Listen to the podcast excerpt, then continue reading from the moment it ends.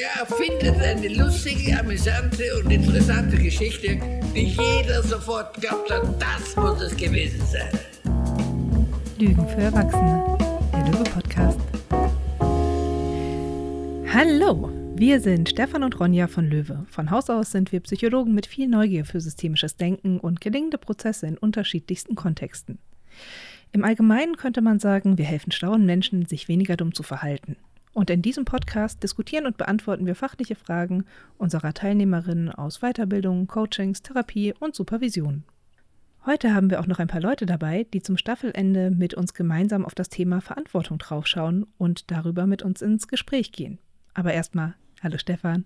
Hallo Ronja, grüße dich herzlich und jo, ich freue mich richtig. Das äh, haben wir ja so äh, in diesem Format mal gesagt, wir wollen jetzt mal mit Leuten schnacken und jetzt können wir es endlich. Und ich bin total gespannt auf die Impulse, auf die Fragen und eventuell auf die Hirnwäschen, die wir hier verpasst bekommen.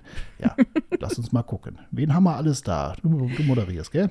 Komm. Ja, ja, ja, ich moderiere mal kurz.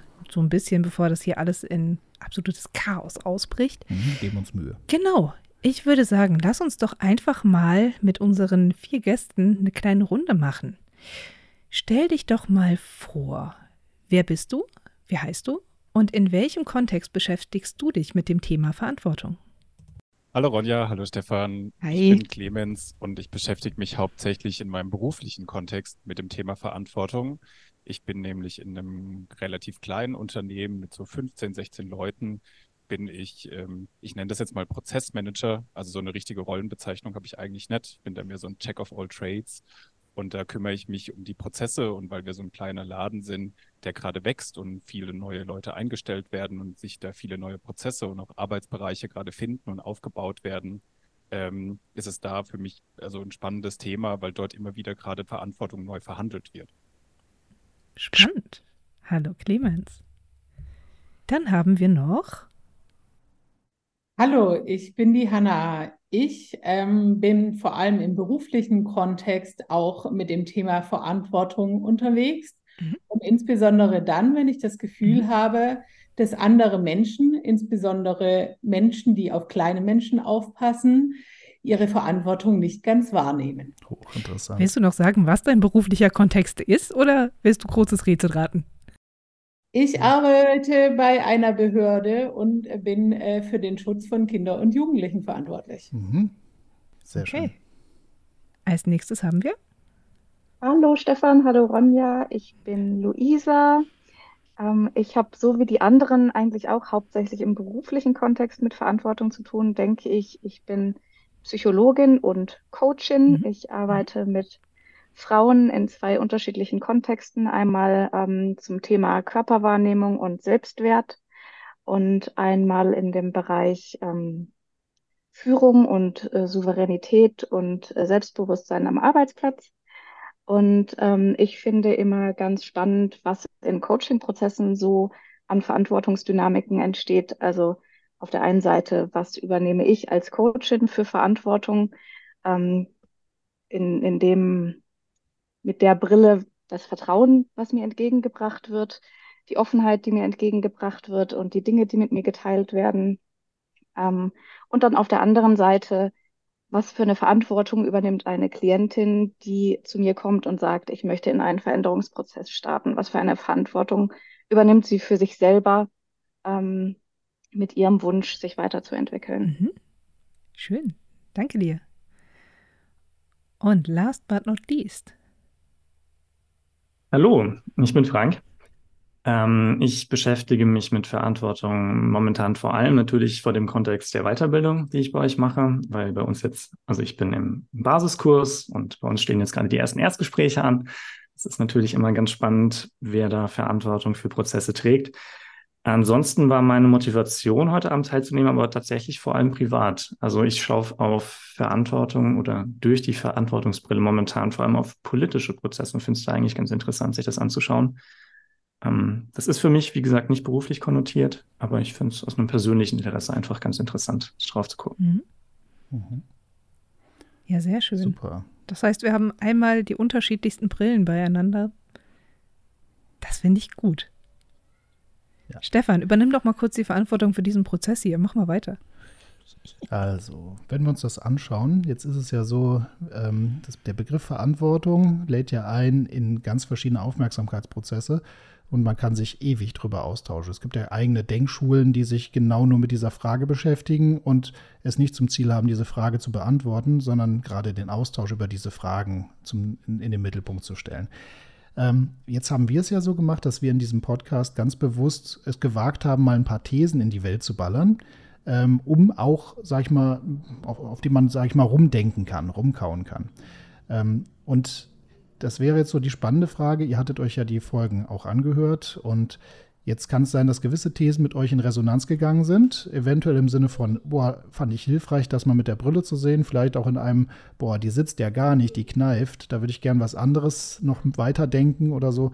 Und das wäre so von unserer Seite so der spannende Teil. Zunächst mal jetzt gar nicht so komplett zu öffnen im Sinne von so, was heißt Verantwortung für dich, weil dann gehen wir in einen Feld, was wir im Rahmen einer Podcast-Folge niemals abschließen können, sondern so ein kleines bisschen auch in diese Thesen wieder zurückzukommen, wo es dann darum ging, ähm, wie könnte eigentlich sich Verantwortung in sozialen Systemen verteilen, kommunikativ oder strukturell, vielleicht auch ein bisschen über Macht und Ohnmacht.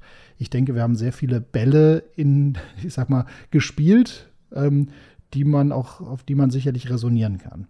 Und jetzt wäre die spannende Frage so, was waren für dich äh, Impulse, die dir dabei oder in Anlehnung an die bisherigen Folgen so gekommen sind. Das wäre spannend und ich denke, dass wir recht schnell in einen schönen Dialog kommen werden.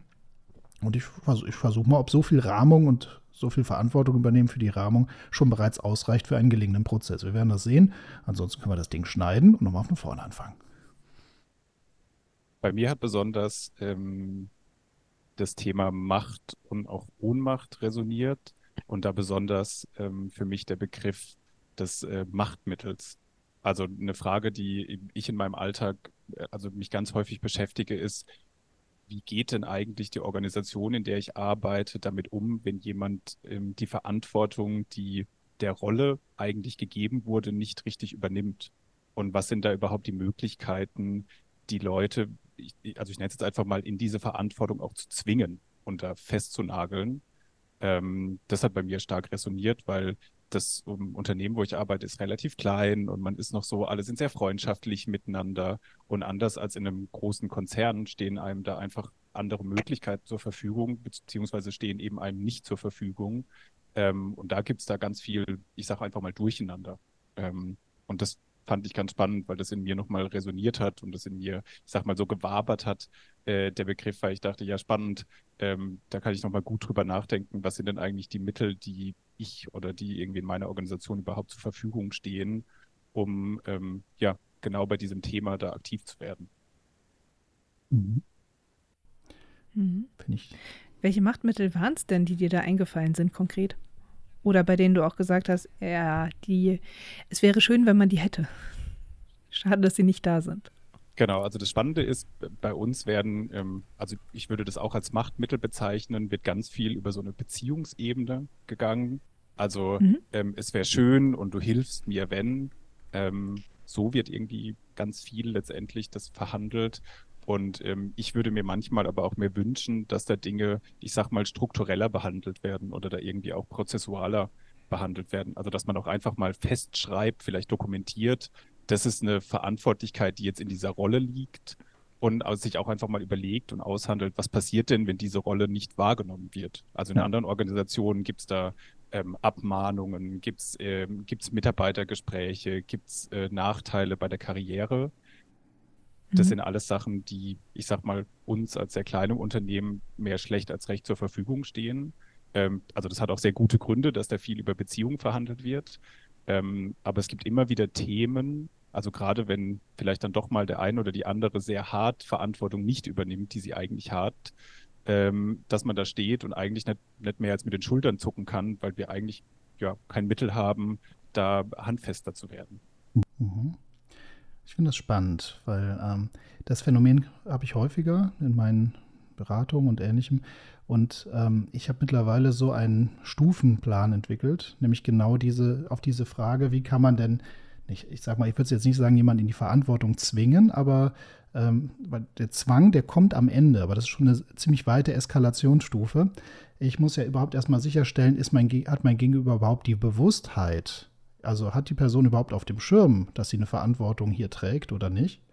Das zweite ist, ist sie denn überhaupt befähigt, diese Verantwortung zu übernehmen? Also selbst wenn sie wüsste, dass sie es kann, äh, sollte, kann sie es denn schon? Und wenn sie aber befähigt ist, geht es weiter mit, setzt sie ihre Prioritäten auch entsprechend? Ist sie sich dessen bewusst? Und selbst dann ist die Frage, ist sie committed zu der, also ist sie quasi ähm, bereit, sich auch dieser Idee zu verpflichten und dieser Zielsetzung hintendran oder in einer gewissen Form von Widerstand, die aufzulösen ist, bis hin zu, wenn diese ganzen Punkte bearbeitet sind, dass man dann sanfte Formen von Macht bis hin zu härtere Formen von Macht mit reinholen kann. Das heißt also, es sind so ungefähr 14 Schritte, die ich sehe, die du hast. Und die Abmahnung ist übrigens Schritt 14. Das heißt, du hast vorher eine Reihe an kleinen Schritten, die du da machen kannst. Nehmen wir allein Bewusstheit. Bewusstheit ist ja überhaupt die, ähm, also die Ansprache oder auch das Thema Einarbeitung. Wer, wer arbeitet eigentlich in diese Rolle ein und macht klar, welche Erwartungen daran gesetzt sind? Ist dafür Bewusstheit geschaffen oder wird erwartet, dass die andere Person ja wüsste, was von ihr erwartet würde? Dann brauche ich mich nicht wundern, wenn das entsprechende für, äh, so Verhalten von den Verantwortlichen nicht gezeigt wird. Also überhaupt erstmal sicherzustellen, haben wir durch Einarbeitung, Schulung, Heranführung, Onboarding überhaupt die Grundlagen geschaffen, um im nächsten Schritt eben herzugehen, dass äh, auch sowas wie jetzt ähm, dann überhaupt die Befähigung stattfindet durch Mentoring, durch Anleitung, durch Demonstration. Das sind konkrete Maßnahmen, die man nochmal durchführen kann, durch ähm, Modelllernen, Hospitation oder sowas alles, dass die Person überhaupt eine Idee kriegt, wie das aussehen kann. Und geht dann weiter ähm, bis später so Maßnahmen kommen wie das, ähm, ja, wie das Feedback-Gespräch. Es gibt sowas wie Zielvereinbarungsgespräche natürlich, die ähm, Mitarbeitergespräch-Varianten, das Kritikgespräch, wo man dann sagt, okay, wir schauen uns jetzt jenes und jenes konkret messbare Verhalten an und schauen uns zur Wiedervorlage das in drei Monaten an und so fort. Dann die interne Maßnahme zur äh, Unterstützung von internem Coaching bis hin zur externen Unterstützungsmaßnahme, Supervision, Fortbildung.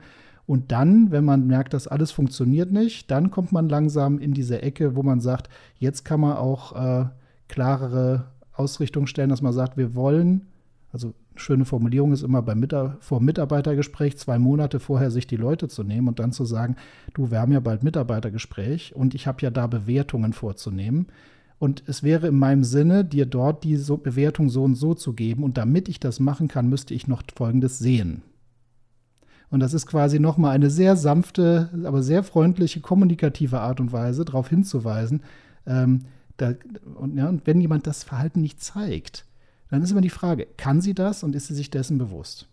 Erst wenn all diese Maßnahmen stattfinden und das Verhalten wirklich maßgeblich die Ziele gefährdet, dann muss man auch sagen, hey, fange ich an, noch mehr Machtmittel einzusetzen. Aber ich sehe es da so, Clemens, dass die, ein, also man kommt mit struktureller Macht irgendwann, also, also man kommt mit kommunikativer Macht äh, nur bis zu einem gewissen Grad weit.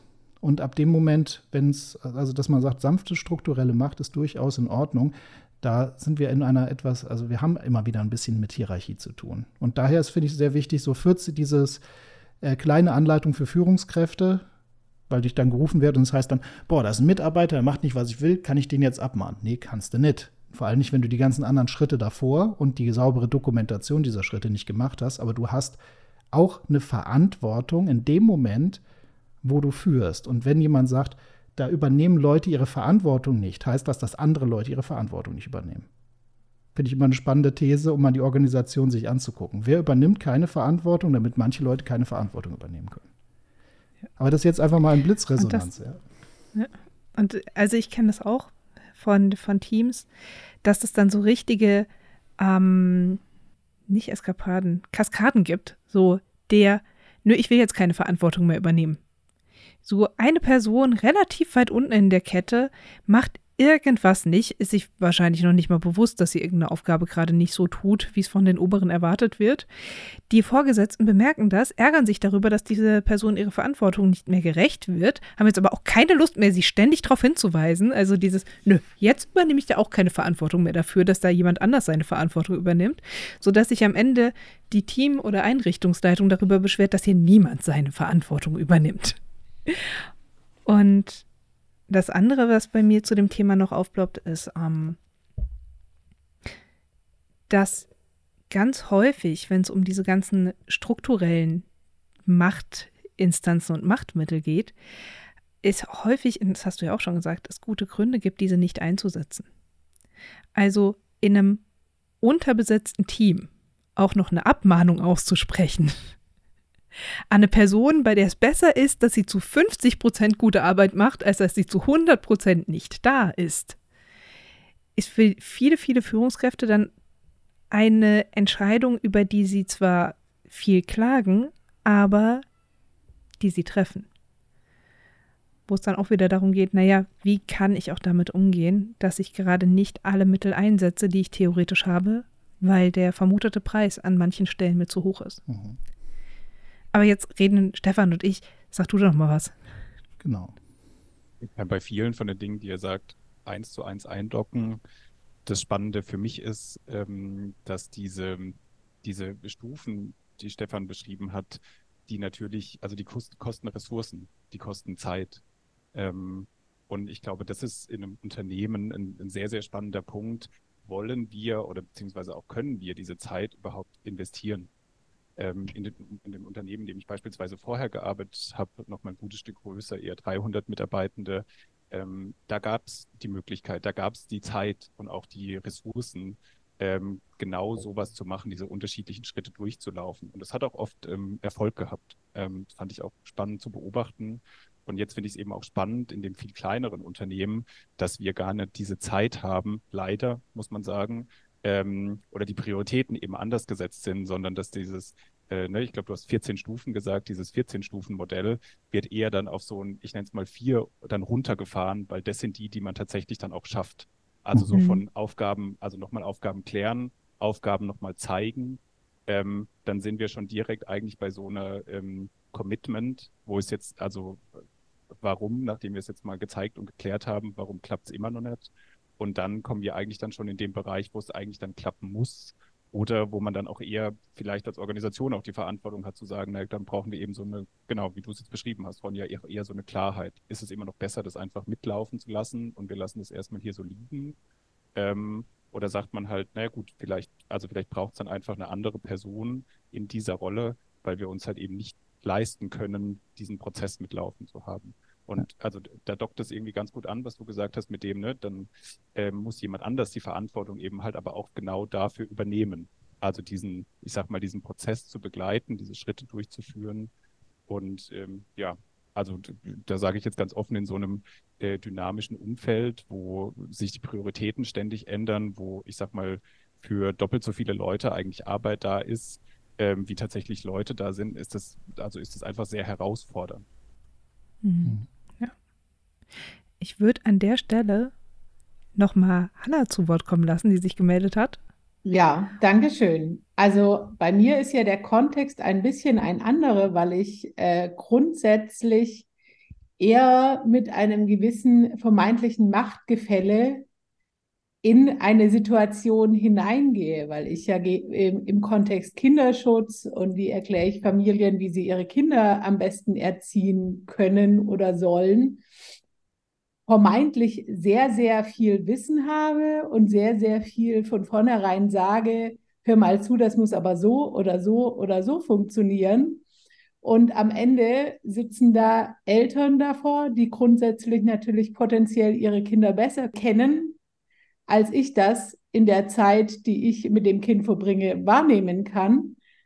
Und Eltern, die grundsätzlich natürlich äh, ein gewisses Recht dafür haben, das zu machen, was sie denken, was für ihr Kind äh, das Richtige ist.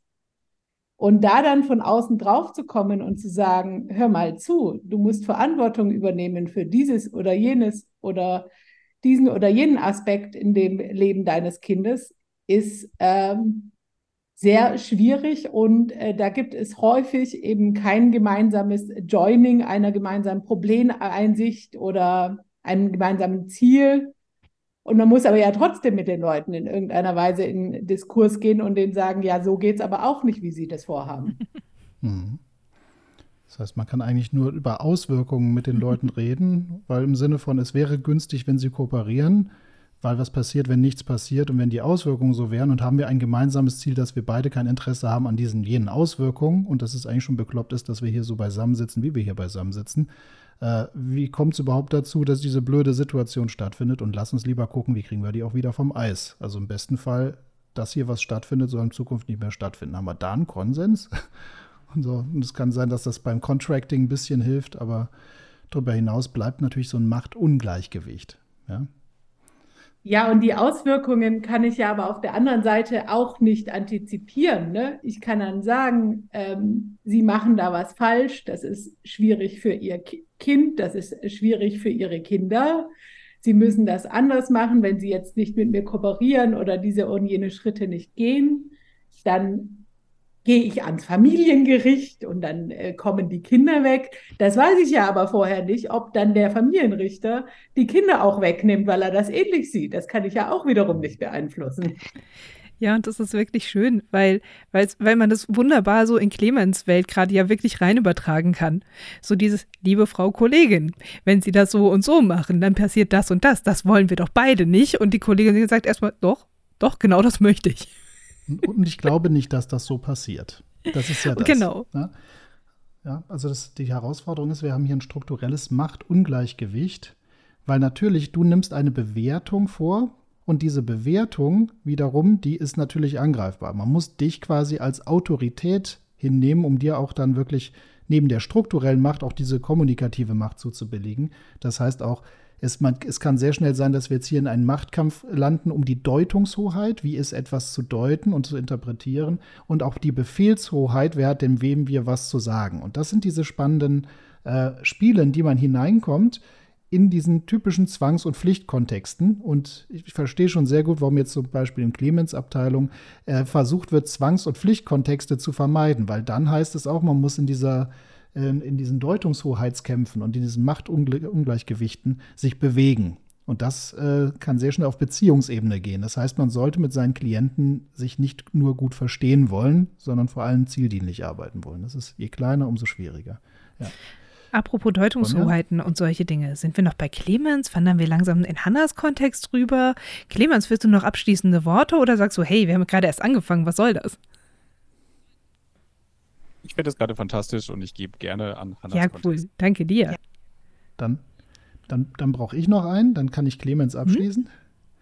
Mhm. Ähm, Clemens erwähnte gerade so schön Kleinunternehmen versus große Unternehmen und ich möchte es noch nutzen als kleinen Einschub, nämlich wie eigentlich Verantwortung in kleinen Systemen und großen Systemen gelebt wird. Weil in kleinen Systemen ist meistens das, was zu verantworten ist, handhabbarer und kleiner und entsprechend, also wie eine kleine Familie, da kann man kochen, äh, sauber machen, äh, Geld verdienen gehen und so, da kann man gegebenenfalls alternieren und sich die Aufgaben auch spontan hin und her schmeißen. Je größer ein System wird, umso wichtiger wird das Herausbilden von Rollen und das Festschreiben von Rollen. Große, größere Systeme und wachsende Systeme brauchen Rollendefinitionen.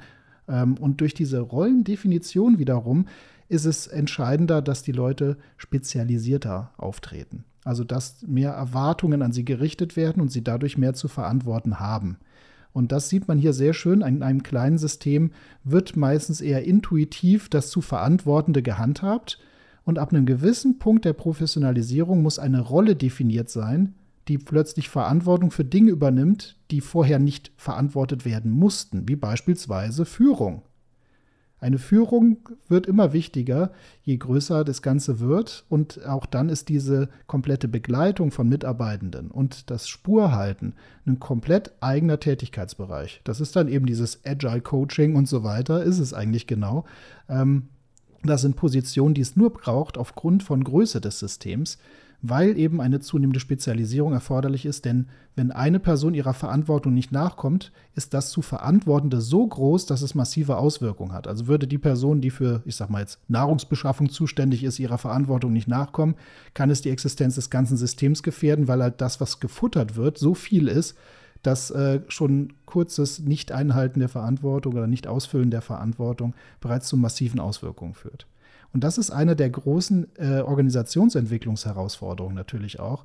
Ähm, der Unterschied, wie sich Verantwortung in kleineren Systemen und größeren Systemen verteilt.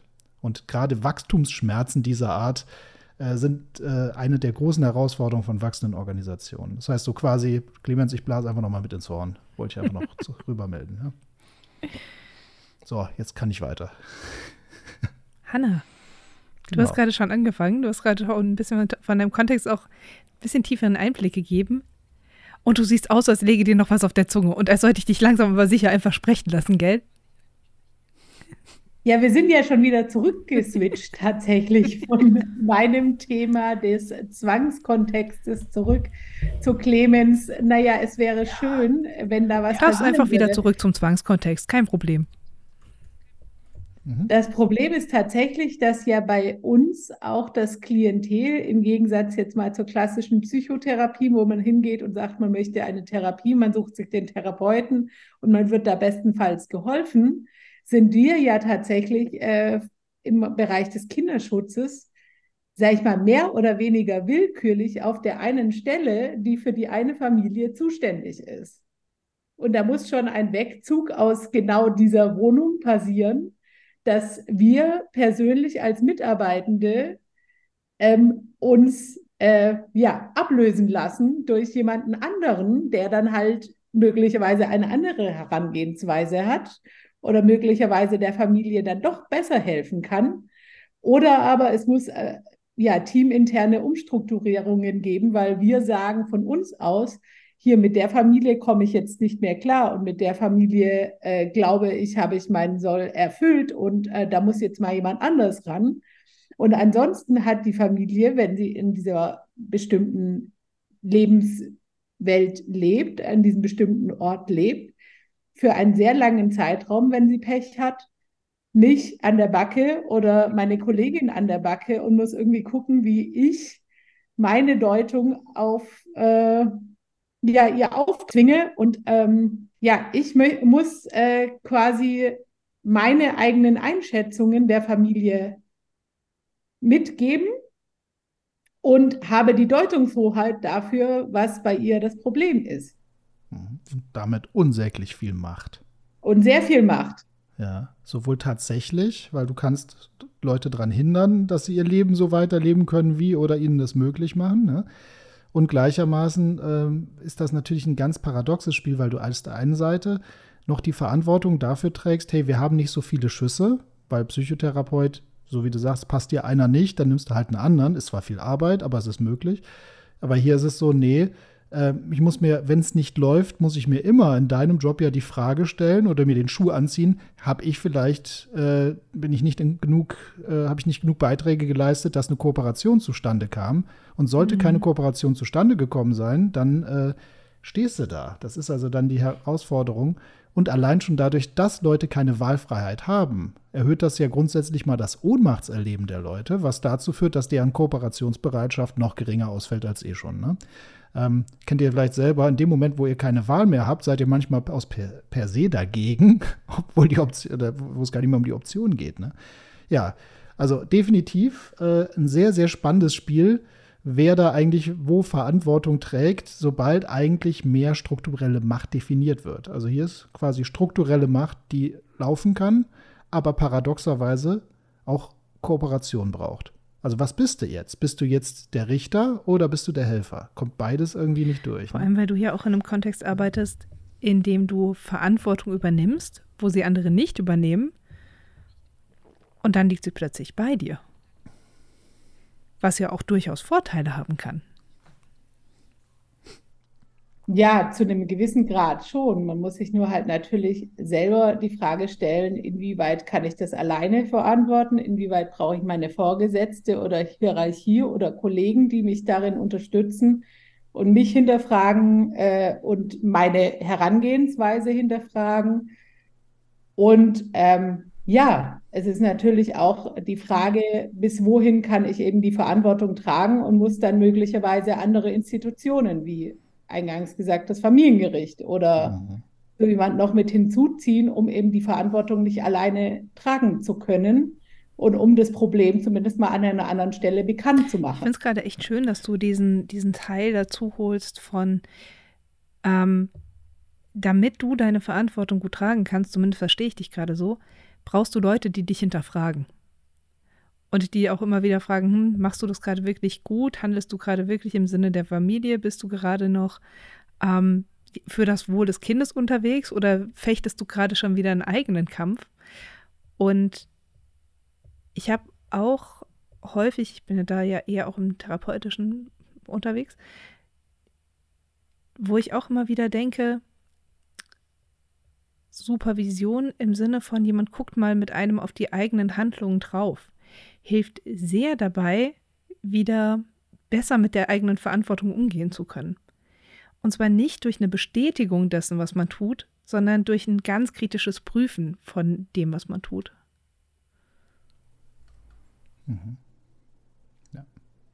Das ist in jedem Fall äh, hilfreich, auch so grundsätzlich der Austausch äh, zu äh, den Fällen, zu den Familien, zu den Klienten im Kontext des Teams mit, mit anderen Mitarbeitenden, die halt auch ähnliche Problemlagen ja schon mal beleuchtet haben, möglicherweise, oder sagen, guck mal, guck da in die oder jene Richtung. Nee, ich würde das jetzt so und so einschätzen. Das ist ein ganz wichtiger Bestandteil bei uns, um halt nicht A, die Übersicht zu verlieren oder B, sich irgendwie zu verzetteln oder an einem anderen falschen Punkt anzusetzen, möglicherweise. Und wir machen natürlich in dem, wie wir Dinge einschätzen und in dem, wie wir Dinge bewerten, auch grundsätzlich potenziell mal Fehler. Ne? Also das ist ja auch das, dass wir möglicherweise Entscheidungen zu vorschnell treffen, zu radikal treffen und im Nachhinein sich rausstellt, jo, also da hättest du jetzt äh, nicht so handeln müssen, Hanna, da hätten wir mhm. vielleicht auch mit einem milderen Mittel arbeiten können oder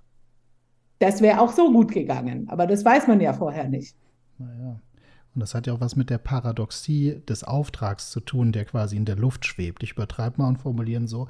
Ähm, verantworte, dass andere, nämlich zum Beispiel Eltern, wieder ihre Verantwortung übernehmen. Was ja schon eine Paradoxie in sich ist, eine Verantworte, dass die Verantwortung wieder zurückkommt und übernommen wird, während du keinerlei Kontrolle darüber hast. Oder verantworte, dass diese äh, Leute, die nicht bereit sind, ihre Verantwortung zu übernehmen, entmächtigt werden und damit also gar nicht mehr Einfluss nehmen können in der Form, wie es sollte. Und äh, entscheide darüber. Und wann hast du aber alle Informationen, wann hast du denn die evaluative Sicherheit, die faktische Sicherheit, dass du diese Entscheidung 100% treffen kannst? Zum Glück gibt es da, oder was heißt zum Glück, leider gibt es Fälle, wo das geht, muss man böse sagen. Da ist es keine schwierige Entscheidung. Ähm, aber in der Regel bewegt man sich ja genau in diesem Grauen, wo du immer in der Paradoxie bist. Ähm, ich kann es in vielerlei Hinsicht, aus, je nachdem, wer draufschaut, mache ich sowieso falsch. Also ich werde für diesen Job keinen Applaus kriegen, egal wie ich ihn ausführe. Immer nur dezendiert aus einer Richtung, aber wärst du Kabarettistin, dann würdest du quasi da stehen und müsstest dir immer genau die zwei, drei Gesichter angucken, die nur noch sagen, der Witz war gut, während alle anderen pfeifen. Das ist ähm, ein super spannender Auftrag und ich kann mir auch gut vorstellen, dass man eine gewisse Gelassenheit braucht, ähm, wenn man da diese Arbeit macht ähm, und äh, dass man da nicht zu naiv reingehen darf. Ich glaube so, man darf die, ähm, den Selbstwert nicht zu sehr mit seiner beruflichen Leistung verknüpfen. Dafür ist das viel zu abhängig von ganz vielen Beiträgen anderer. Aber gut, das ist jetzt ein bisschen schwadroniert. Äh, ich habe gesehen, Luisa, du hättest noch eine Rückfrage, gell, an ähm, Hanna zu dem Ganzen. Ja, ich bin nicht sicher, ob die jetzt schon zeitweise oder teilweise beantwortet wurde. Ähm, aber was ich ganz spannend finde, ist, äh, Hanna, wie kannst du für dich selbst Grenzen setzen in der Verantwortung, die du übernimmst? Weil die ist, stelle ich mir vor, riesengroß. Ähm, du siehst wahrscheinlich da Dinge, die einen vielleicht verzweifeln lassen können oder die einen erschrecken oder schockieren oder ähm, alles Mögliche. Und wie kannst du für dich selber sagen, äh, ich habe mein Bestes getan und hier endet meine Verantwortung? Ich habe so im Kopf so Fälle, wo sowas eben mal schief geht, also wo eine falsche Entscheidung getroffen wird. Du hast jetzt eher so angedeutet, dass es oft auch mal vorkommt, dass man im Rückblick sagt, ah, da hätte man vielleicht gar nicht so drastisch einschreiten müssen. Aber es gibt ja durchaus auch Fälle, ich weiß nicht, ob du damit schon in Berührung gekommen bist, aber wir alle kennen es wahrscheinlich aus den Medien, wo ähm, hinterher gesagt wurde, oh, da hätte man mehr einschreiten müssen. Und ich ähm, stelle mir in deinem Beruf ähm, die Herausforderung einfach ganz groß vor, äh, für sich selber zu sagen, Und hier endet meine Verantwortung. Schöne Frage. Ja. War das jetzt eine Frage? Ja, jetzt am Anfang war eine. Anna, komm. Also grundsätzlich muss man natürlich ähm, ein gewisses Maß an Selbstfürsorge auf jeden Fall auch betreiben, was mir mal schwerer und mal weniger schwer fällt zu sagen, so gut, hier ist irgendwie für mich eine persönliche Grenze erreicht, jetzt sei es A, mengenmäßig oder B, in diesem besonderen Fall, wo ich einfach alleine nicht mehr klarkomme, nicht mehr weiterkomme, merke, ich bin in der Sackgasse und dann mir halt anderweitig Hilfe suchen muss. Auf der anderen Seite, du hattest angesprochen, naja, in den Medien gibt es problematische Situationen, äh, Familien, ähm, ja, leiden Schicksale oder es ist schon mal Schlimmes passiert. Das ist auf jeden Fall grundsätzlich immer Thema und wir können natürlich auch nicht überall gleichzeitig sein und immer alles vorhersehen. Wir haben halt auch nicht die Glaskugel und wissen, äh, stirbt da möglicherweise übermorgen ein Kind oder stirbt es nicht, wenn es jetzt mal ganz so drastisch wäre? Oder ist eine Gewalt in der Familie tatsächlich gelebt und findet sie regelmäßig statt, wie das möglicherweise das Kind mal jemandem gegenüber sagt? Oder sagt es das nur einfach so, weil das jetzt gerade alle so tun? Und das ist halt immer eine Abwägungssache. Und wir können das mit den Eltern und den Kindern versuchen zu besprechen. Wir können versuchen, uns da sehr punktuell ein Bild zu machen über die Situation und unsere Verantwortung dieser Überprüfung nachkommen. Das machen wir auch in der Regel nicht alleine.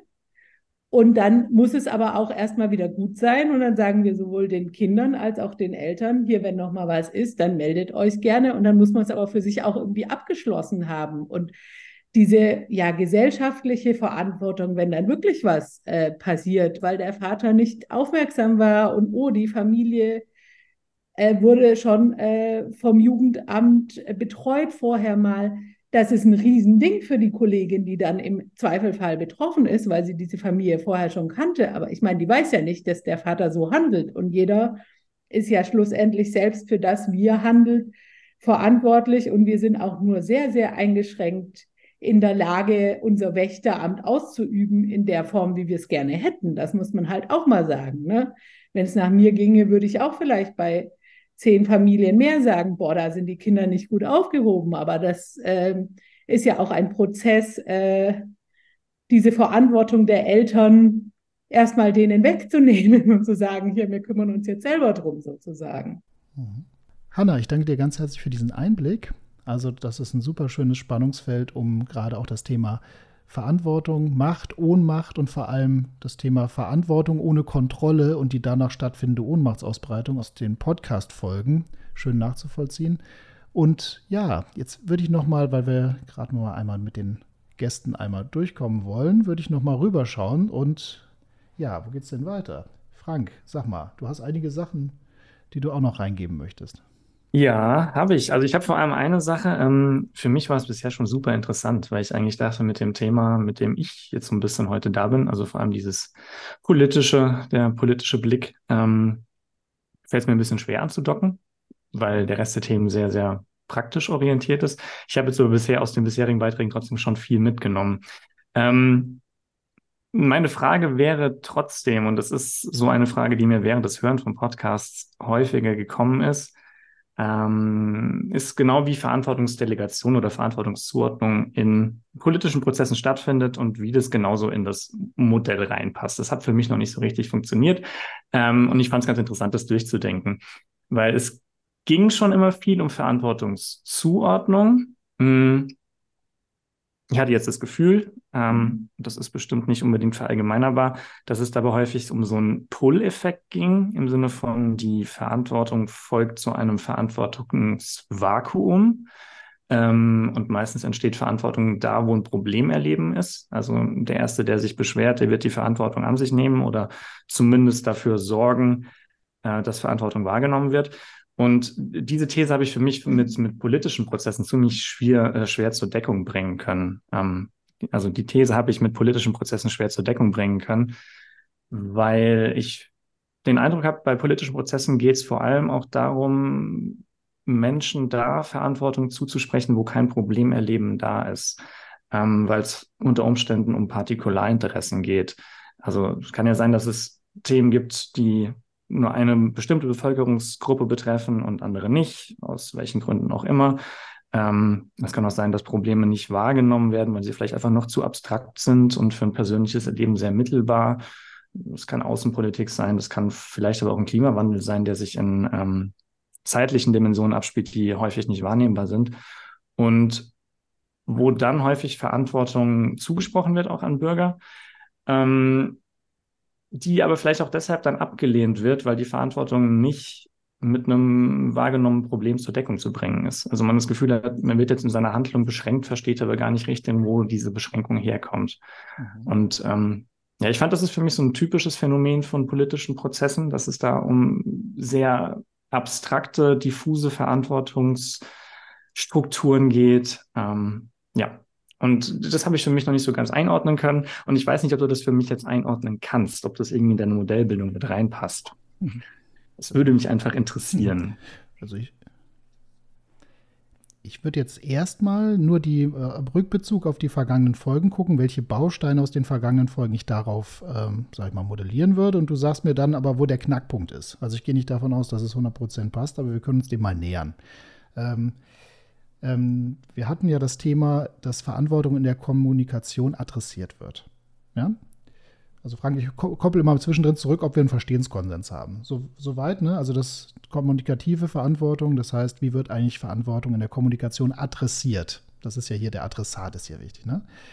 Und da hatte ich zwei Grundsätze. Nämlich einmal dieses Thema, soweit eine Person als handelndes, unterscheidendes und entscheidendes Subjekt betrachtet wird, wird ihr als Autor ihres Denkens, Erlebens und Verhaltens die Verantwortung für dessen Wirkung zugeschrieben und in der Kommunikation adressiert dieser Satz. Der kommt dir bekannt vor, gell? So. Und das ist das Spannende, ähm, dass man hier erstmal sagt, ah, da ist jemand, der, der, der äh, denkt und handelt und unterscheidet. Und ähm, diese Person ist also Akteur oder Täter und die produziert eine Wirkung. Also wer lebt, stört. Sie kann nicht anders als etwas zu produzieren. Wie zum Beispiel ein Bürger, der halt eben Abgase produziert. So. Und das ist die Wirkung, die Wirkung des Handels. Und das wird jetzt auch adressiert, dass man sagt, du bist für deine Wirkung verantwortlich. Ist ja erstmal nicht verkehrt. Jetzt ist aber das Spannende, und da sind wir, glaube ich, bei dem, was du meinst, nämlich die Wirkung wird bewertet. Das heißt nämlich, dass ich Abgase ausstoße, da kommt jetzt eine Wertung mit rein. Nämlich, das ist schlecht. So, für mich oder aus meiner Sicht oder bei meiner Datenlage. Ich hätte aber gerne, dass diese Bewertung geteilt wird. Das heißt also, es ist fast so, wenn doch Leute das ebenfalls schlecht finden würden oder es ähnlich bewerten würden, dann würden sie vielleicht auch genauso ihre Verantwortung für den Einfluss, den sie halt eben haben, die Täterschaft, die sie haben, dafür übernehmen. Aber es liegt zugrunde, und das ist da vielleicht das mit den Partikularinteressen, dass erstmal die Wertung der ähm, Wirkung des Verhaltens erstmal diskutabel ist. Und da kommt ja genau dieser Konflikt, den wir häufig bei politischen Themen haben, dass ich deine Bewertung nicht teile. Ich esse Fleisch, so, ne, dieses ganz typische Thema. Ich esse Fleisch und für manche Leute heißt es, okay, du bist Täter, weil du produzierst damit gewisse Wirkung und dieses, dass du wirkst, ist jetzt in deiner Sprache ein Problem. Mit anderen Worten, ich bewerte es negativ und aber gleichzeitig veränderbar, weil ich ja Akteur bin, Handelnder. Ich selber sage aber einmal, das wäre die erste Variante. Ja, ähm, erstmal, ich finde diese Wirkung nicht schlimm.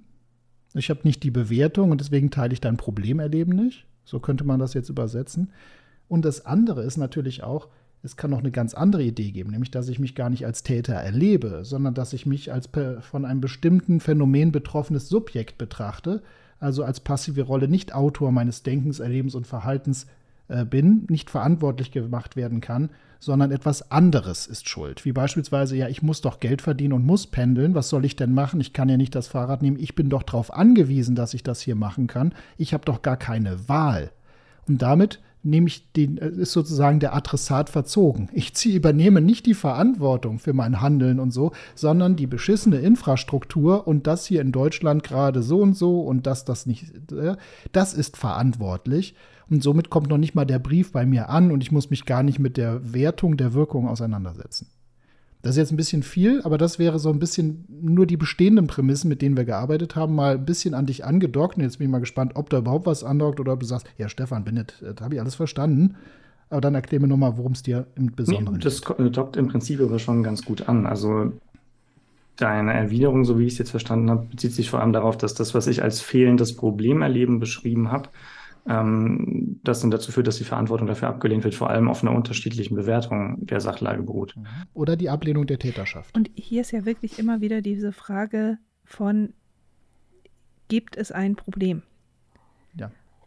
Und die Antwort darauf ist sehr, sehr, sehr unterschiedlich. Hier können wir ja immer wieder festhalten, so dieses Nein, Klimaerwärmung ist kein Problem. Klimaerwärmung wird von manchen Leuten als Problem gewertet. Aber erstmal ist sie kein Problem. Nicht in dem Sinne, wie ein Tisch ein Tisch oder meine Tasse meine Tasse ist. Sondern Probleme sind immer Bewertungen. Und deshalb ist, sind schon alleine solche Aussagen, die man ja in unterschiedlichen Kontexten treffen kann. Also wir können in Clemens Organisationen gehen, wir können in Hannas Familienreihen gehen und wir können da immer, oder wir können mit dir in die Politik gehen und wann auch immer jemand sagt, das ist doch ein Problem, kann jemand anders einfach sagen, nein, für mich nicht. Sie haben damit ein Problem, aber ich habe hier kein Problem. Mhm. Und dann kann man den Vorwurf machen, ja, aber dann hast du nicht die richtigen Daten, nicht die richtigen Fakten, weil würdest du alles haben, so wie ich, dann würdest du doch denselben Schluss aus etwas ziehen. Ja. Und auch hier muss man wieder sagen, nein. Es gibt Leute, die können einfach sagen, so dieses ganz ehrlich, die Erde hat sich schon immer erwärmt, das ist halt so. Und pff, der Mensch ist sowieso der größte Parasit auf der Erde. Ist doch ganz gut, wenn die Erde uns langsam aber sicher mal los wird. Dann ist der andere doch irgendwo in irgendeiner Art und Weise nicht qualifiziert zu denken oder in irgendeiner Art und Weise minder bemittelt und abwertungswürdig, oder? Oder gestört, gestört. krank.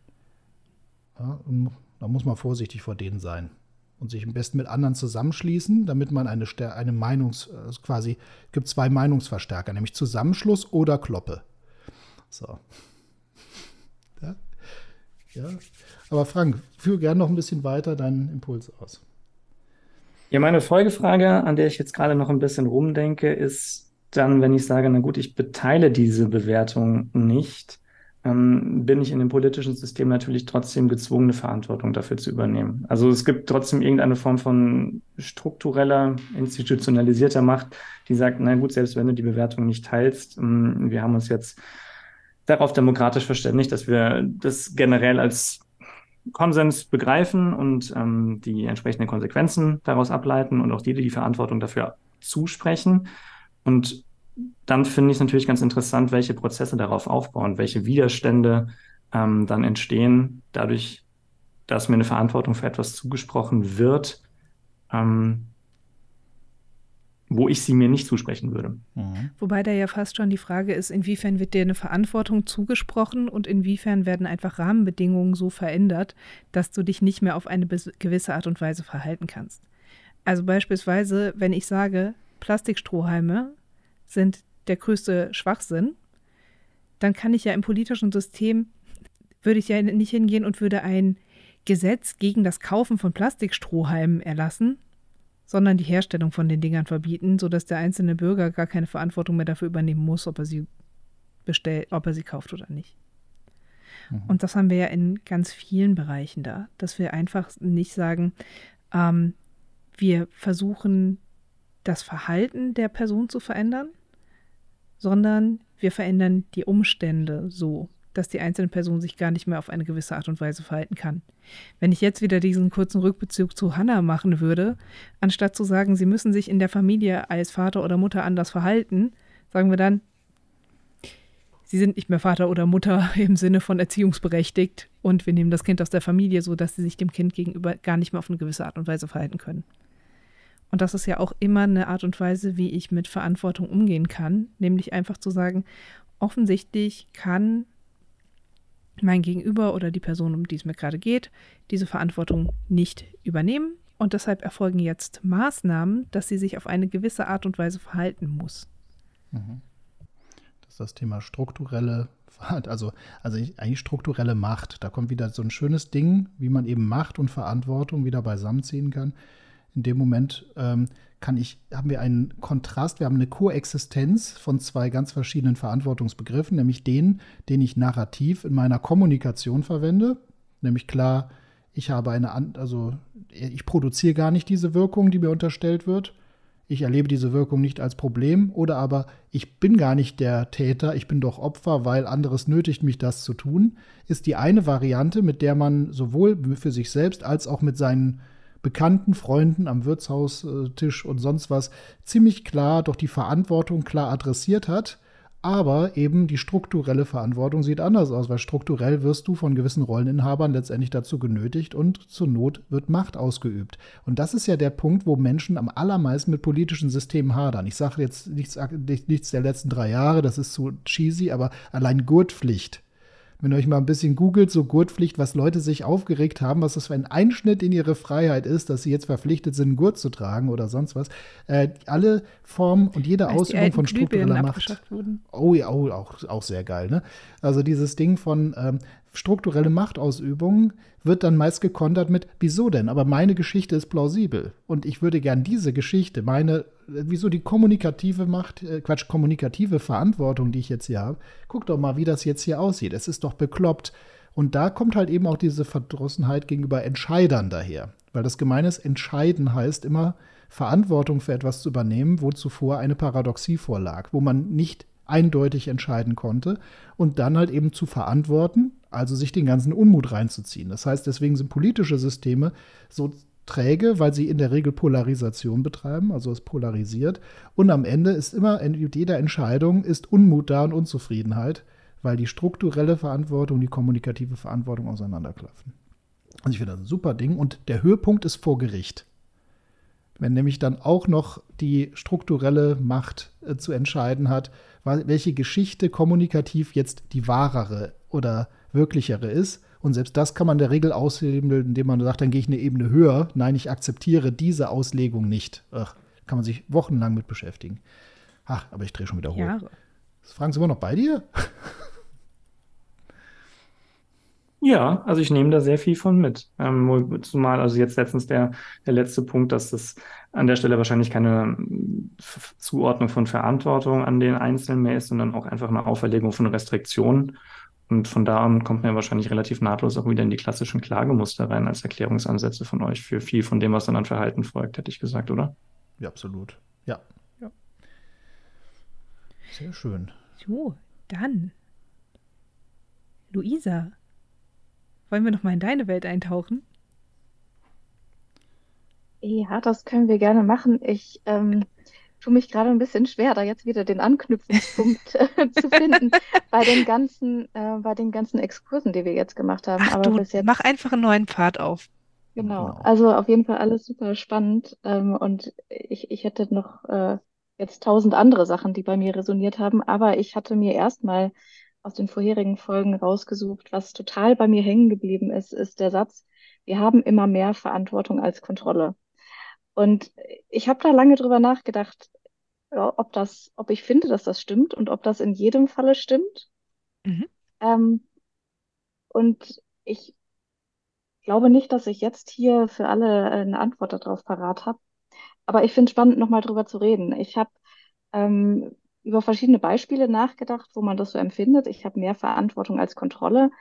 Ähm, mir ist einmal mein beruflicher Kontext eingefallen, wenn ich eben ähm, in einen Coaching-Prozess gehe mit, mit einer Klientin, ähm, übernehme ich erstmal Verantwortung, aber ich habe null Kontrolle darüber, ob die äh, auch ihrer Verantwortung gerecht wird oder ob die auch wirklich Lust hat, äh, sich darauf einzulassen, äh, an dem Thema zu arbeiten, mit dem sie zu mir gekommen ist. Das heißt, ähm, man spielt sich so die Bälle ein bisschen zu mit der Verantwortung. Also beide bringen eine gewisse Verantwortung rein und beide ähm, müssen da irgendwo ineinander greifen, um äh, erfolgreich miteinander zusammenzuarbeiten. Und äh, das zweite Thema, was mich, was mich beschäftigt hat, vielleicht geht es davon schon wieder so ein bisschen weg, aber das hattet ihr ja auch adressiert, äh, wenn in Beziehungen äh, Verantwortung übernommen wird. Oft passiert das ja auch ähm, so ganz automatisch. Also ein ein Partner, eine Partnerin übernimmt Verantwortung für einen Lebensbereich. Ähm, ähm, ich, ich finde die Dynamik total spannend, also wie, wie man automatisch Verantwortungen übernimmt und habe mich äh, im Gegenzug auch gefragt, verläuft es parallel? Also in dem Moment, wo ich Verantwortung abgebe, gebe ich genauso viel Kontrolle ab, wie ich Verantwortung abgebe. Ähm, das, das ist tatsächlich was, äh, wo mich auch interessieren würde von allen, so die Meinung. Ähm, korreliert das miteinander? Spannende Fragen. Also zwei Fragen, dann ist mal ganz gut, die erstmal wieder aufzuspalten. Und äh, erste Frage war ja, oder erster Impuls, wo du sagtest, Verantwortung und Kontrolle. Äh, ist es immer so, dass wir mehr Verantwortung als Kontrolle haben. Ne? Und das bezieht sich ja auf eine Aussage, die ich jetzt so sinngemäß gesagt habe als eine Prämisse, nämlich die vollumfängliche Kontrolle der Auswirkungen von Unterscheidungen, Entscheidungen und Handlungen ist aufgrund epistemologischer, faktischer und evaluativer Unsicherheit nicht möglich. Das war ja quasi diese These, die ich da reingeworfen habe. Und ich finde es schön, wie du die Frage stellst, nämlich ist das immer so? Und wir wären nicht bei Lügen für Erwachsene, wenn nicht die Antwort wäre, natürlich nicht. Also sicherlich ist es äh, sehr schön zu finden, wo wir sagen, diese Aussage ist Bullshit. Und es ist auch gut, so sie auch immer wieder mal als Bullshit zu betrachten. Ähm, den Wahrheitsgehalt, also den würde ich jetzt ungeprüft schon mal sagen, wahrscheinlich ist die Aussage nicht wahr, wahr aber vielleicht ist sie nützlich. Deswegen äh, fände ich aber sehr spannend, den Pfad zu verfolgen mit, ähm, welche Beispiele würde ich finden, wo das sehr schön zutrifft und in welchen relativ wenig. Ähm, in der Praxis allerdings, wenn wir arbeiten, coachen, supervidieren und co, werden wir immer wieder feststellen, dass Leute äh, manchmal sich nicht sicher sein können, achte ich auf die also, also man hat in der Regel nie die maximale Transparenz über alle möglichen Variablen, die die Wirkung des Handelns bedingen. So, aber ich muss trotzdem die Wirkung meines Handelns ähm, verantworten. Das heißt also, man könnte schon sagen, so grob gesagt, ich kenne in der Regel nie alle ähm, Variablen bis ins feinste Detail, um wirklich vorherzusagen, was als nächstes passiert. Und das macht es so schwer, dass ich das, was passiert, verantworten muss. Das war so die Idee. Aber wir würden sicherlich noch Dinge einfallen, wie es kommt. Mhm. Ne? Finde in dem Bereich, gerade Luisa, wenn du vom dem Bereich Coaching sprichst, auch immer spannend, was ist denn die Annahme meines Gegenübers und was ist meine eigene Annahme zu diesem Thema? Weil das ja sehr beeinflusst, wie gehen wir hier miteinander um. Und ich nehme an, du kennst auch eine ganze Reihe unterschiedlicher Kliententypen, was dieses Thema anbelangt. Also von denen, die reinkommen, sich hinsetzen und einen mit großen Augen angucken, wie so ein kleines Kind, am besten von unten. Und ja, so ein bisschen die, die, hm, die Zahnarztmethode. Man legt sich hin und wird behandelt. Man durchleidet das im besten Fall und danach ist gut.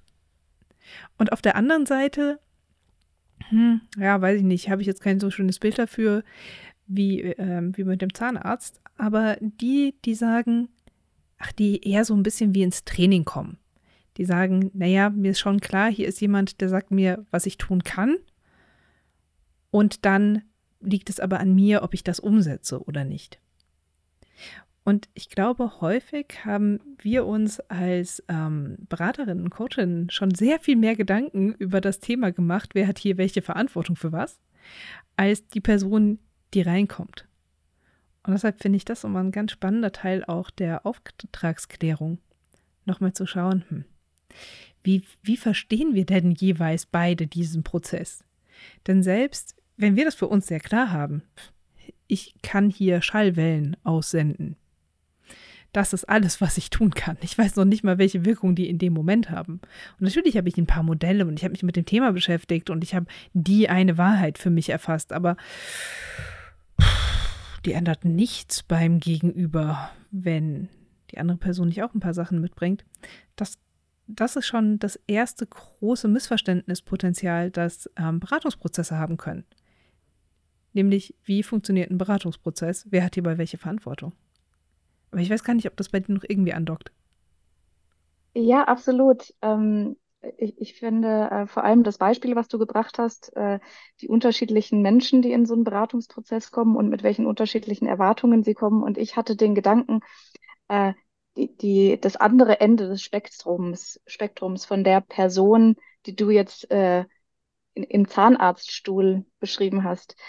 Ähm, da gibt's dann die, die äh, Leute, die kommen mit ihrer To-Do-Liste in die Beratung und sagen, seit wir uns das letzte Mal gesehen haben, habe ich das gelesen, den Podcast gehört, äh, diesen Artikel gelesen und ich habe mir jetzt hier mal aufgeschrieben, das und das und das möchte ich mit dir noch besprechen. Ähm, das sind so die, ähm, die, die ihren, ihren Prozess so, so sehr ähm, selber steuern mhm. Ähm, und, ähm, und vielleicht auch sich gar nicht so gerne reinreden lassen, äh, im Gegensatz zu denen, die kommen und mit der Erwartung, hier bin ich, bring das für mich in Ordnung. Machen Sie auch Hypnose? Und, genau. genau. Und äh, erstaunlicherweise gibt es gar nicht so viel dazwischen, meiner Erfahrung nach. Also ich, ich erlebe viel äh, Menschen, die, die gerne das für sich selber strukturieren, die ganz, ganz viel mitdenken, äh, die ganz viel ähm, Eigenes mitbringen, ganz viel mitarbeiten, ganz viel Verantwortung übernehmen und dann auf der anderen Seite die die, die einem gerne so dieses Päckchen mit der Verantwortung dahinstellen und sagen, bitte sehr, mhm. bitte, bitte tun Sie was. Ich komme, ich ja, komme ja schon hierher. Ne? Und hier finde ich es dann auch immer spannend, woher kommt das? Denn auf der einen Seite kann man das, könnte man sich das ja anschauen und sagen, aha, die Person gibt die Verantwortung ab. Und das wäre der Erklärungsaspekt davon. Man kann aber auch sagen, ah, wir haben hier gerade noch unterschiedliche Ideen davon, wie so ein Prozess funktioniert. Und wenn man die andere Person mal einweiht in, wie be begreife ich das, sind sie sehr glücklich auch, sich auf ein anderes Modell einzulassen. Mhm. Und manchmal nicht. da habe ich auch schon alles Mögliche an Erfahrung gemacht. Und weißt du, so manchmal hast du dann so einen ganz kurzen Klärungsprozess zu, zu Anfang und man synchronisiert sich so miteinander. Und manchmal ist das der große Prozess, um den es dann auch geht, immer wieder darüber zu reden was kann ich, was können Sie, wofür kann ich Verantwortung übernehmen, wofür müssen Sie Verantwortung übernehmen. Und wo es dann ganz, ganz viel genau darum geht, wo wir dann ja auch genau bei diesen Themen sind von übernehmen Menschen Verantwortung für ihr Begreifen beispielsweise. Und das dann spannend, ja. durchaus. Ich würde da noch ergänzen, also das ist ja häufig in den ganzen ähm, Dienstleistungsbereichen dieses äh, spannende Thema, wo man sich immer wieder fragen kann, und auch fragen sollte und vielleicht auch mal das Gegenüber, wer will hier was von wem? Denn wenn es so ist, dass Leute zum, zur Therapie, Coaching kommen oder so und erstmal darüber klagen, dass sie jetzt hier noch Parkgebühren zahlen müssen und dass die Uhrzeit ihnen eigentlich gar nicht so recht ist, sodass man sich fast schon bedankt, schön, dass sie trotzdem gekommen sind, dann ist irgendwas vertauscht worden. Irgendwo gab es ein äh, Mismatch. Ne? Oder was ich auch zum Beispiel super gerne, worauf ich achte, wenn ich äh, jetzt vor allem im Business, wenn es dann heißt, da ähm, ist jemand, äh, hat eigentlich eine Anfrage wegen einem Teamtag oder möchte eine Supervision oder irgendwie, die braucht eine Prozessbegleitung. Ähm, und dann kriege ich die Nummer und soll mich melden. Ich versuche es immer so zu drehen, dass die sich bei mir melden. Weil spannenderweise ist es so, selbst obwohl die Person selber die Idee hatte, ja, ich brauche das, ich hätte das gerne. In der Regel erreiche ich die Leute gerade zu einem unpässlichen Zeitpunkt. Da klingelt das Gerät und sie gehen ran aber sind eigentlich noch mit was anderem befasst. Und das heißt, das Klingeln unterbricht oder stört gerade und dann bin ich an der Leitung und die Person geht in den Modus, ja, was gibt's denn?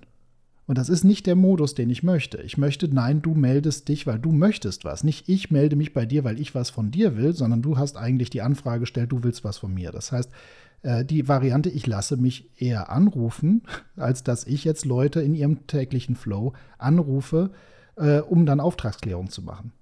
Nur so als Kleinigkeit, um dieses Wer will was von wem.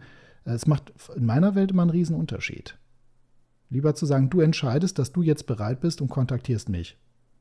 So, wer will was von wem? So, ist natürlich jetzt auch wieder spannend, wenn ich gleichzeitig gucke, wie bezahle ich meine, äh, wie bezahle ich meine Miete oder so. Das kann dann wieder sehr spannend sein, wann kommen meine irdischen Zwänge dazu, die dazu führen, dass ich in Sachen Verantwortung plötzlich mehr Verantwortung übernehme, als ich sollte. Zum Beispiel, weil ich irgendwie Fallzahlen generieren muss, weil ich Leute halten muss, weil so und dann halt Verantwortung übernehme, um halt auch zum Beispiel das Mandat zu erhalten oder so. Aber das ist nochmal ein ganz anderes Thema. Luisa, ja, ja. du hattest noch einen zweiten Pfad, gell? Ja, ja, ich, ich glaube, äh, Stefan hat schon so angesetzt, er erinnert sich dran. Klar. Also, das war ja, du hast ja gesagt, wenn, wenn in Beziehungen dieses Verantwortungsübernahmethema stattfindet, wenn in Beziehungen Verantwortung übernommen wird. Jetzt könnte man ja ketzerisch mal sagen, das ist eigentlich der, einer der wenigen Gründe überhaupt für Beziehungen, oder? Warum gibt es überhaupt Beziehungen, damit man Verantwortung tauschen kann? Du kriegst die, die ich nicht mag, und ich krieg mehr von dem, was ich eh gut kann. Wir spezialisieren uns dadurch, äh, Aufgabenteilung, Arbeitsteilung passt schon. Und ich, ja, und dann beschwere ich mich später, dass ich da keine Schnitte mehr kriege bei Themen, die ich früher nicht wollte und umgekehrt. Ja, also so, da ging es doch in die Richtung, oder?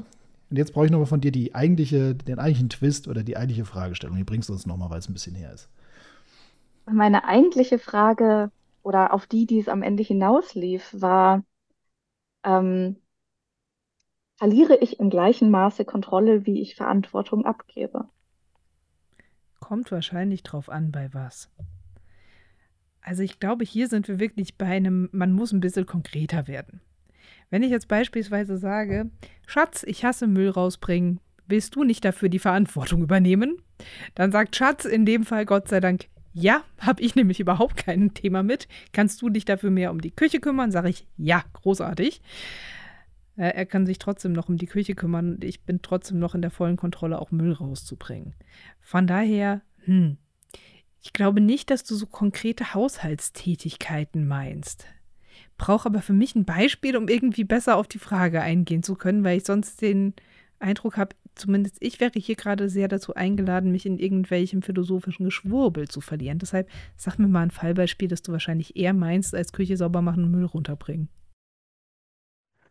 Ja, ich, also es ging tatsächlich weniger um, um Haushaltsaufgaben. Ähm, Jetzt, wo wir drüber reden, stelle ich aber tatsächlich fest, dass es auch bei mir eher eine philosophische Frage war, nehme ich an.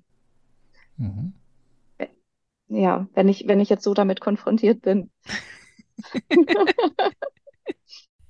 Na, ich meine, weißt du, mir fallen durchaus auch Beispiele ein, wo das ja durchaus relevant ist. Beispielsweise, wenn ich an ähm, solche Konstellationen denke wie, der Mann kümmert sich um die Versicherungen und um alles Finanzielle hat die Übersicht, hat die Übersicht über die Konten und so weiter und so fort, weiß, wo die Kreditkarten liegen, weiß, wo alle Verträge liegen, die ähm, auch den gemeinsamen Haushalt betreffen und solche Sachen, dann hast du ja durchaus genau diese Sachen von, weil ich die Verantwortung dafür glücklich strahlend abgegeben habe, weil ich Finanzsachen schon immer gehasst habe, verliere ich auch langsam aber sicher die Übersicht und verliere darüber auch tatsächlich Kontrolle. Nicht final.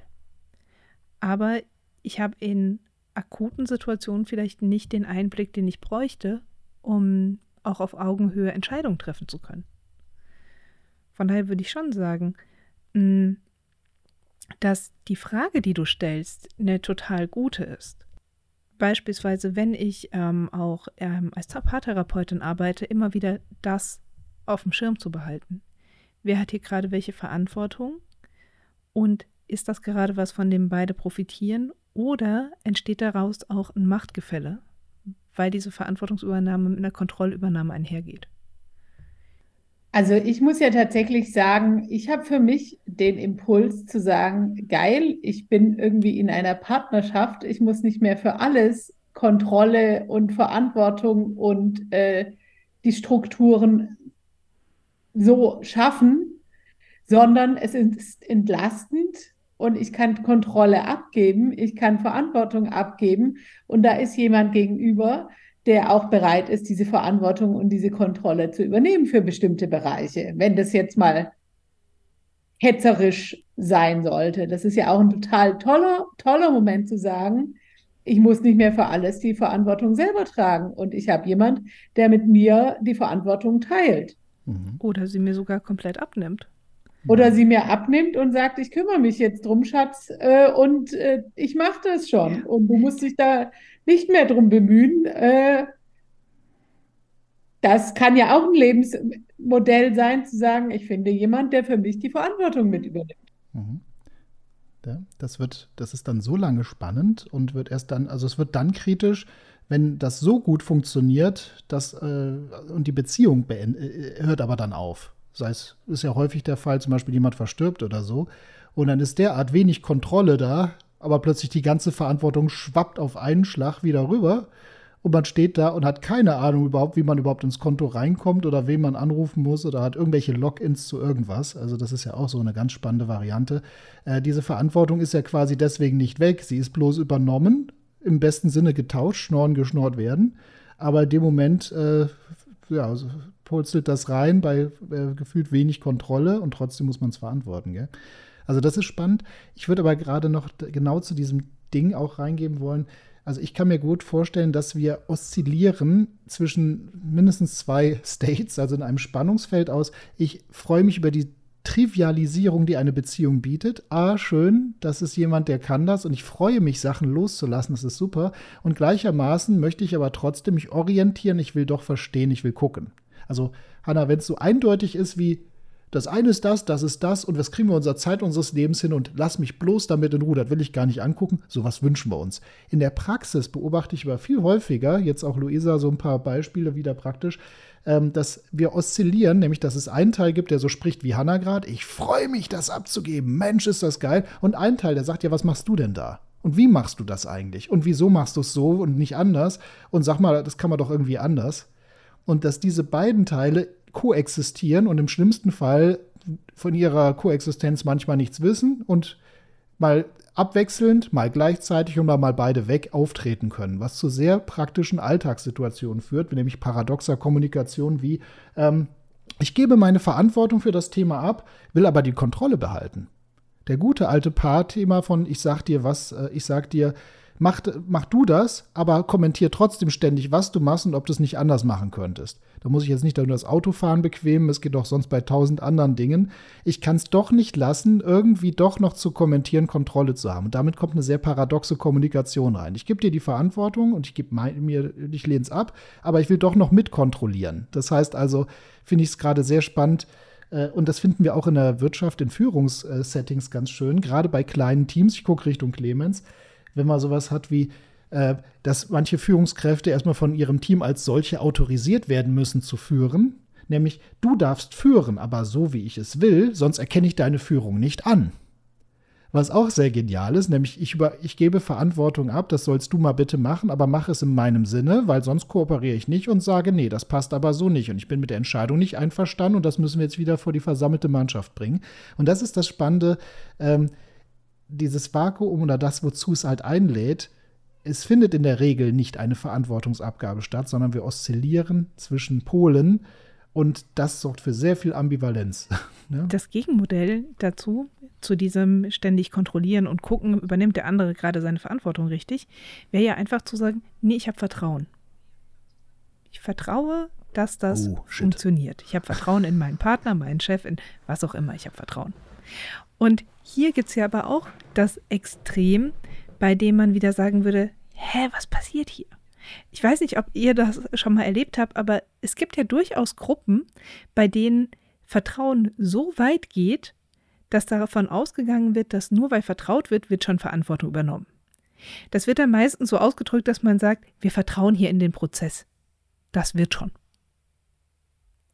Und das finde ich auch wieder, wieder spannend, dass Vertrauen sowohl eine sehr, wie sage ich jetzt gesund, ohne dass ich gesund sage, eine sehr willkommene, wohltuende, ähm, sehr viable Art und Weise sein kann, mit einer Verantwortungsabgabe umzugehen, die aber auch so weit gehen kann, dass es im Grunde dazu führt, dass Verantwortung von allen einfach nur mit gutem Gewissen fallen gelassen wird.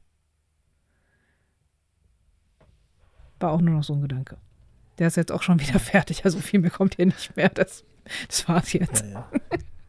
Außer Stefan schließt noch an. Ja, ich, ich greife den nochmal. Mach mal.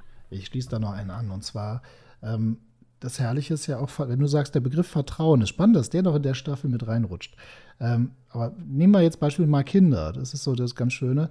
Du kannst keine Kontrolle. Von, von klein auf hast du schon keine Kontrolle. Und je größer die werden, umso weniger Kontrolle hast du eigentlich musst es trotzdem verantworten und gleichermaßen musst du auch Verantwortung übertragen. Du behältst strukturell gesehen strukturelle Verantwortung für das, was die Kinder tun, musst aber in der Kommunikation immer mehr Verantwortung auch, auch für das Kind adressieren und ihm das auch rübergeben und gleichermaßen sinkt deine Kontrolle zunehmend. Höhepunkt Pubertät natürlich und sonst was, aber auch später. Und Vertrauen ist quasi die einzige Lösung, die du hast, weil Vertrauen heißt, keine Kontrolle zu haben, trotzdem verantworten zu müssen, was passiert und gleichzeitig Verantwortung zu adressieren beim Gegenüber. Und das ist eine Challenge, die setzt so viele Einzelschritte voraus. Aber da sind wir jetzt in der Pädagogik und würde sagen, mal gucken, wo die nächsten Staffeln hinführen. Das finde ich aber nochmal sehr schön, den Begriff Vertrauen auch nochmal mit in die, ja, in die Thesen, sag ich mal, ein bisschen reinzuflechten hier. So. Ich glaube, wir, also, wir haben jetzt die wunderschöne Situation, dass wir im Grunde noch mal vier Folgen angefangen haben, die man jetzt einzeln noch mal vertiefen könnte. Mhm. Äh, ja, so ungefähr hatten wir uns das vorgestellt. Toll. Ich würde es gerne hierbei belassen. Wäre es noch in Ordnung, einen, einen kurzen Abschlusssatz aus dem, wie ging es dir jetzt mit Fall. dem gesprochenen also, für, von jedem? Ihr kennt die Löwe-Abschlussrunden. Wie ging es denn mit dem Gesprochenen? Wie war das Format im Allgemeinen für dich? Welcher letzte Gedanke ist dir noch gekommen? Worauf blickst du jetzt freudig in die Zukunft? Was sind Wünsche, Themen, die dich jetzt noch beschäftigen? Also, was ist der letzte Satz, den du gerade noch da lassen möchtest? Und der Einfachheit halber würde ich sagen, wir enden so, wie wir angefangen haben, nämlich, wie war es denn? Ich glaube, ja, Clemens, Hanna, Luisa, Frank.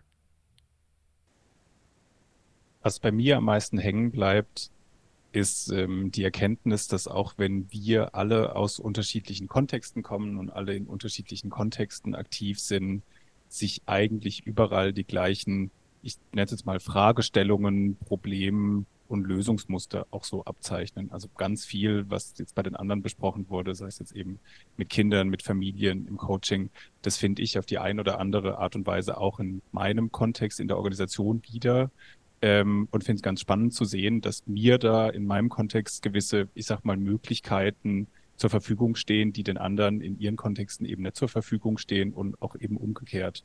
Und dass jeder in seinem Kontext da, ja, ähm, viable Lösungsmöglichkeiten am Ende für diese Fragestellungen da finden muss. Dankeschön. Sehr treffend.